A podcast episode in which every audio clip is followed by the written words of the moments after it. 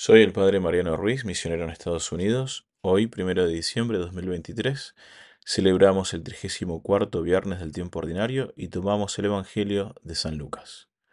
En aquel tiempo Jesús propuso a sus discípulos esta parábola.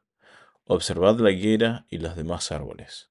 Cuando ven que empieza a dar fruto, saben que ya está cerca el verano. Así también cuando vean que suceden las cosas que les he dicho, sepan que el reino de Dios está cerca. En verdad les digo que no pasará esta generación sin que todo se cumpla. El cielo y la tierra pasarán, pero mis palabras no pasarán. Varias veces nuestro Señor fue interrogado sobre la venida del reino, sobre el día del Hijo del Hombre.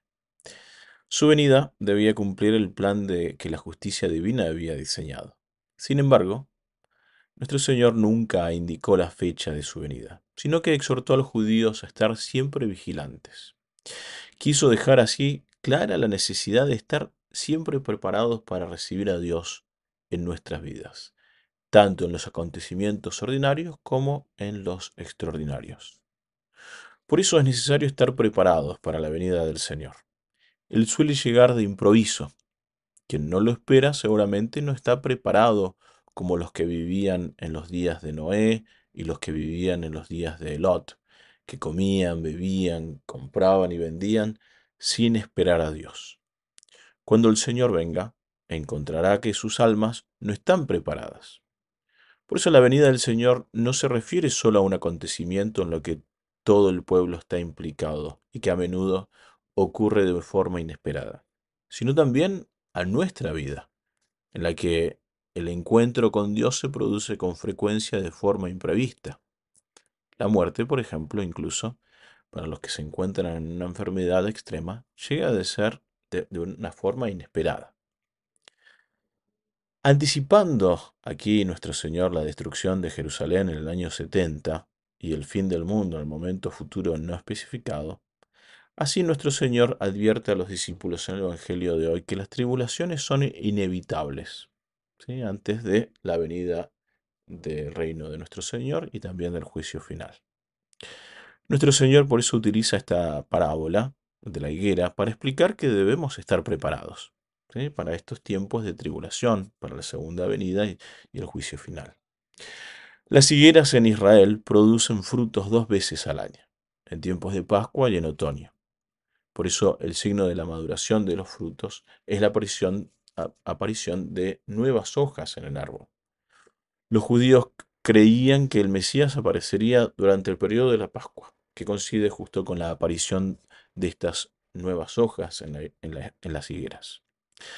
La destrucción de Jerusalén sería también el fin del mundo para los judíos. Así pues, la generación de los años 70 vio simbólicamente el fin del mundo. Jesús quiere entonces que entendamos que el reino de Dios estará cerca cuando ocurran, y da unos ejemplos, las guerras, calamidades naturales, pestes, etc. Por lo tanto, debemos estar siempre vigilantes y preparados. Y nos preguntamos nosotros, ¿cómo podemos estar preparados para la venida de nuestro Señor? Estar preparado significa tener la actitud interior adecuada. El modo en que realizamos regularmente nuestros deberes cotidianos es el modo con el que esperamos o no lo esperamos al Señor. Si todo lo que hacemos lo hacemos para Él, junto con, Él, ¿sí? le esperamos. Si observamos los mandamientos y vivimos en su amor, en este mandamiento de la caridad, su, llegada no nos va eh, a encontrar por sorpresa. Al contrario, estaremos contentos de que nos llame a estar junto con Él para siempre. Debemos ser capaces entonces de leer los signos de los tiempos y permanecer en el reino de Dios, haciendo fielmente la voluntad de Dios todos los días de nuestra vida. Debemos seguir sirviendo a los demás con humildad y con amor, dando testimonio de Jesús mediante la integridad, la transparencia de nuestra vida cristiana. Se cuenta que en la vida de San Luis Gonzaga, mientras jugaba con otros niños, uno de ellos hizo esta pregunta al resto. ¿Qué haría si alguien os dijera que en dos minutos moriréis? Algunos de ellos respondieron con la mejor respuesta que encontraron, iría a una capilla a rezar para prepararme para la muerte. San Luis respondió en cambio, seguiré jugando. Su juego era lo que Dios deseaba para él en aquel momento. Su alegría consistía en hacer siempre la voluntad de Dios y para él en aquel momento lo que le agradaba al Señor era esto. Y por eso esta es una buena lección para nosotros. Saber entender la voluntad de Dios en nuestra vida. Aquellas cosas que le agradan a Dios en nuestras vidas.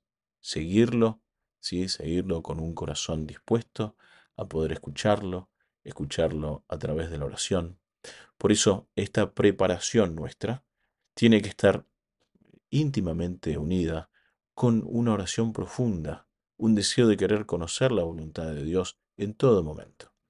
Por eso pidámosle a la Virgen esta gracia, la gracia de prepararnos, especialmente ahora que estamos entrando en este tiempo de Adviento, preparando nuestros corazones para la venida de nuestro Señor Jesucristo.